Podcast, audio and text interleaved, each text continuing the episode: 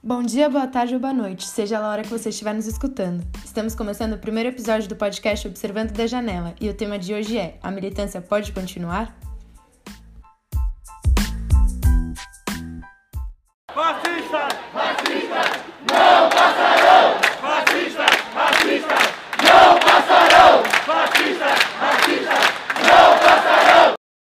Nos Estados Unidos, o assassinato do americano George Floyd, negro e morador do estado de Minneapolis, em uma abordagem pela polícia local, causou uma onda de protestos mundiais pelo fim da brutalidade policial. Na Coreia do Sul, Japão, Inglaterra e Alemanha, cidadãos saíram às ruas em apoio ao movimento Black Lives Matter. Na Austrália, o assassinato de George Floyd influenciou uma sequência de protestos, mais de 10 mil pessoas manifestaram exigindo que a polícia local australiana mude o tratamento com aborígenes do país. Também refletiu em terras brasileiras, aliado ao levante do movimento negro em defesa de seus direitos, a situação política do Brasil, com a democracia ameaçada por uma onda conservadora e autoritária, gerou a manifestação de movimentos antifascistas, encabeçados por torcidas organizadas de time de futebol que foram às ruas defender a democracia e o Estado de Direito. Democracia! Democracia! Nas redes sociais, houve uma comoção generalizada com a morte do adolescente João Pedro, de 14 anos, que foi baleado em uma operação policial no complexo do Salgueiro, no Rio de Janeiro. A hashtag Vidas Negras Importam e fotos de perfil com o símbolo antifascista tomaram conta do feed do Instagram, levantando questionamentos sobre a real eficiência dessa forma de protesto, né? Um protesto virtual. Tudo isso e a vontade de participar e apoiar as causas acontece em meio à maior pandemia já vista nos últimos tempos, com o número de óbitos no Brasil crescendo a cada dia, atualmente com mais de 30 mil mortes contabilizadas. Como já disse a escritora negra Djamila Ribeiro, diferente da culpa que leva a uma certa inércia, a responsabilidade nos leva a um lugar de ação. E diante desse cenário, a gente se pergunta, né, como que a gente pode agir? Apesar das recomendações de especialistas de saúde em evitar aglomerações, já existem atos previstos para todo o Brasil nos próximos dias, alguns já aconteceram e alguns estão mar marcados para o fim do mês de julho. Os médicos, diante dessa situação, alertam que essas atitudes podem causar aumento dos contaminados, sobrecarregando ainda mais os leitos das capitais do país. O militante de Instagram se pergunta como eu posso apoiar o movimento sem me contaminar com o Covid-19 e mais. Essas manifestações e esse alarme social, ele se sobrepõem à questão de saúde pública? E a gente está aqui hoje para dizer que a gente não aceita que a escolha sobre a nossa vida seja morrer de vírus ou morrer de tiro. Vamos lutar com pandemia e tudo, com todos os cuidados necessários, até o fim, pela vida do povo preto, periférico e favelado. Nós por nós, pela vida do nosso povo. Esse trecho ouvido é o discurso de um manifestante no primeiro ato de Vidas Pretas Importam, no dia 31 de maio, no Rio de Janeiro. Há aqueles que defendem que a opressão feita pelo Estado é mais grave do que o risco de contaminação. Já o rapper Emicida viralizou ao dar sua opinião sobre o assunto. Alcançou mais de 800 mil visualizações com seu vídeo no Instagram, postado no dia 5 de junho. Ele alerta sobre o perigo de ir para as ruas durante a pandemia. Dá para pegar uma hashtag e achar que ela é um escudo. Não funciona. Na vida real não funciona. A gente já viu vários infiltrados. 2013 foi ontem. Parece que vocês não aprendeu nada. Sacou? Por isso eu falo, fique atento. Estuda o histórico de repressão desse país. Para fazer qualquer coisa, mano.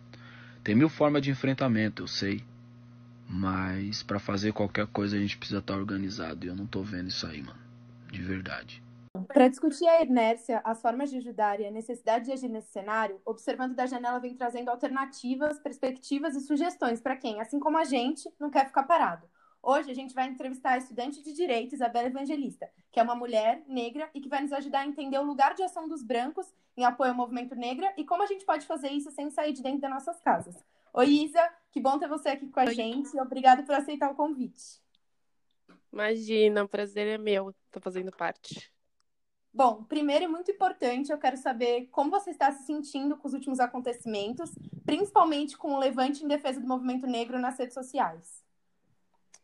É, bom, eu acho que está sendo um momento muito importante e está sendo um mix de sentimentos, porque ao mesmo tempo que é, tem, tem uma certa felicidade por estar tá sendo um movimento grande e tá alcançando tantas pessoas, mas ao mesmo tempo é um movimento que está acontecendo muito tarde e a gente vê o quão pouco conhecimento uh, nossa sociedade tem sobre uh, o racismo existente tanto no Brasil como fora dele e como ele faz parte da estrutura uh, capitalista que a gente vive hoje. Sim, acho que você tem razão. É, e como uma mulher negra, eu queria saber sua opinião sobre os brancos na militância para o movimento negro. Qual que é a participação dessas pessoas dentro do movimento? Eu acho muito importante. Eu acho que é, é preciso entender que o movimento antirracista, o movimento preto, ele não é um movimento só feito de pretos. É, infelizmente, é, a gente ainda depende de que a mensagem seja passada por pessoas brancas para elas poderem para a mensagem poder ser escutada muitas vezes. Muitas vezes as pessoas só escutam quando um branco fala e não colocando isso como um ponto positivo, mas eu acho que, que é importante uh, pessoas brancas se posicionarem contra e, e manterem certa, certo ativismo na causa negra é óbvio que sim, existe um lugar de fala, mas uh, eu acho que esse lugar de fala, ele, ele, na causa negra, ele pode ser representado como a oportunidade de você dar um lugar para pessoas negras quando se tem a oportunidade.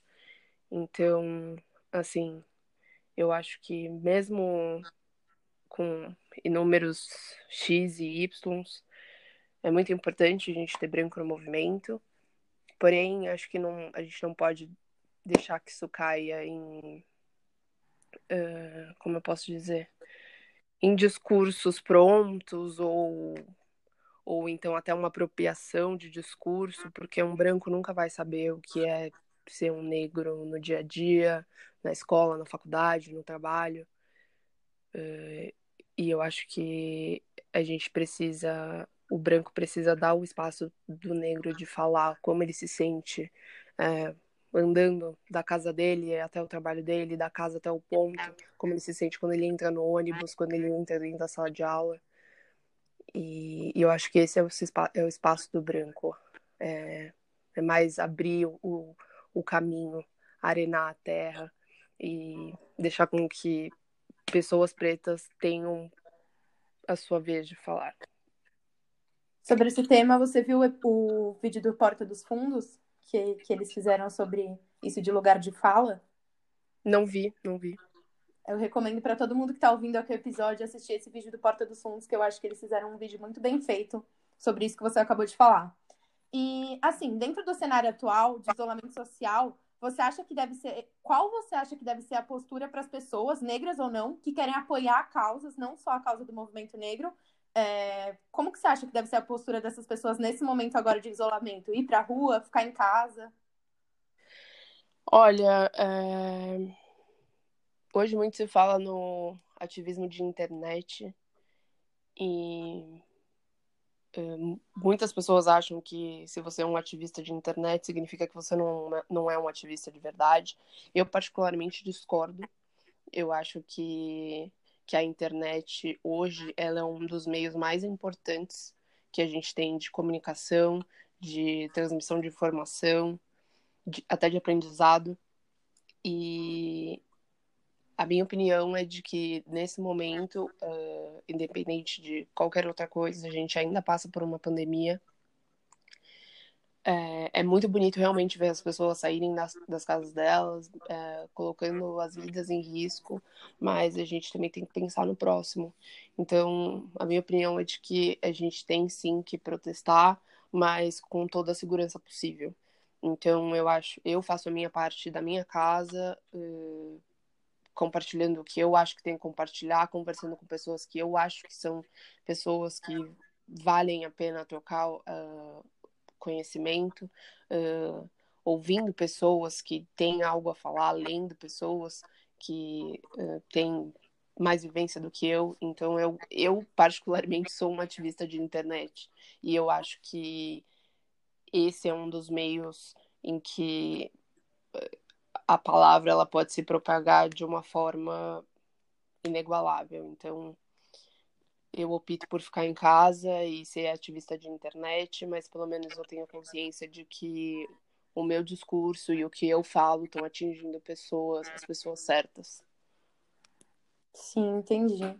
E nesse mesmo sentido, você tem alguma indicação de algum criador de conteúdo, autor, figura relevante, que a gente precisa conhecer para se integrar nesse movimento, para apoiar, para ajudar a causa, algum dono de algum empreendimento, é, qualquer coisa do tipo que você queria indicar para a gente que você acha? Bom, eu sou muito fã da Djamila Ribeiro, é uma mulher incrível, colunista da Folha. Uh, atualmente ela tá, ela agora ganhou o Instagram de um comediante Sim. e no Instagram ela vai falar sobre vários temas racistas, enfim, pautas raciais. Acho ela uma mulher muito importante hoje no cenário brasileiro. É, Silvio Almeida, professor do Mackenzie, recomendo muito também.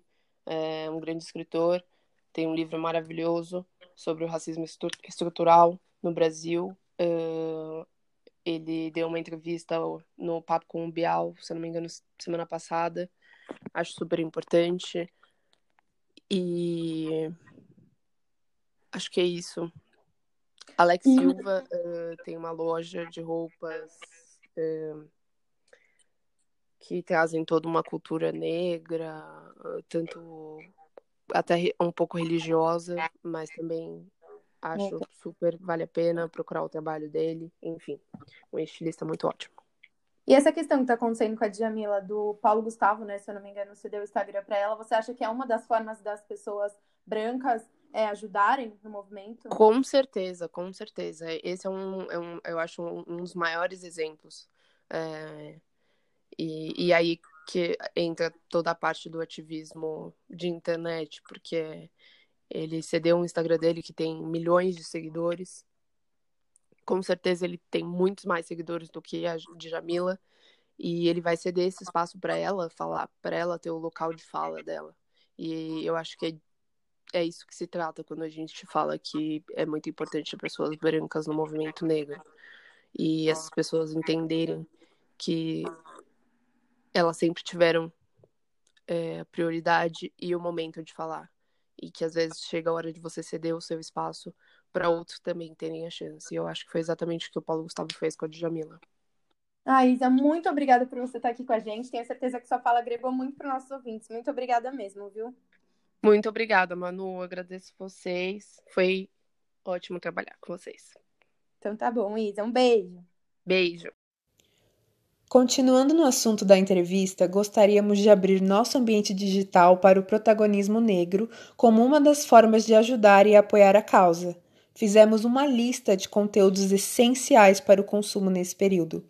Em primeiro lugar, o livro da autora negra de Jamila Ribeiro, chamado Pequeno Manual Antirracista. Nessa mesma pegada, o livro Como Funciona o Fascismo, do autor Jason Stanley, ajuda a entender sobre o que fala o movimento antifa. Agora, seguindo o raciocínio de apoiar o trabalho de pessoas negras, nós indicamos o doc número 1 um na descrição desse podcast. Eu sou negro sim, mas por um acaso negro não tem olhos, boca, hein? Negro não tem mão, não tem pau, não tem sentido, boca, hein? Não come da mesma comida? Não sofre das mesmas doenças, boca, hein? Não precisa dos mesmos remédios? Quando a gente sua, não sua o corpo, tal qual um branco boca, hein? Quando vocês dão porrada na gente, a gente não sangue igual, meu irmão, hein? Quando vocês fazem graça, a gente não ri. Quando vocês dão tiro na gente, porra, a gente não morre também. Pois se a gente é igual em tudo, também nisso vamos ser, caralho. Bom, por hoje é isso. Esperamos que o conteúdo te faça refletir e que você não desista de lutar. Um beijo e um abraço. Estamos juntos.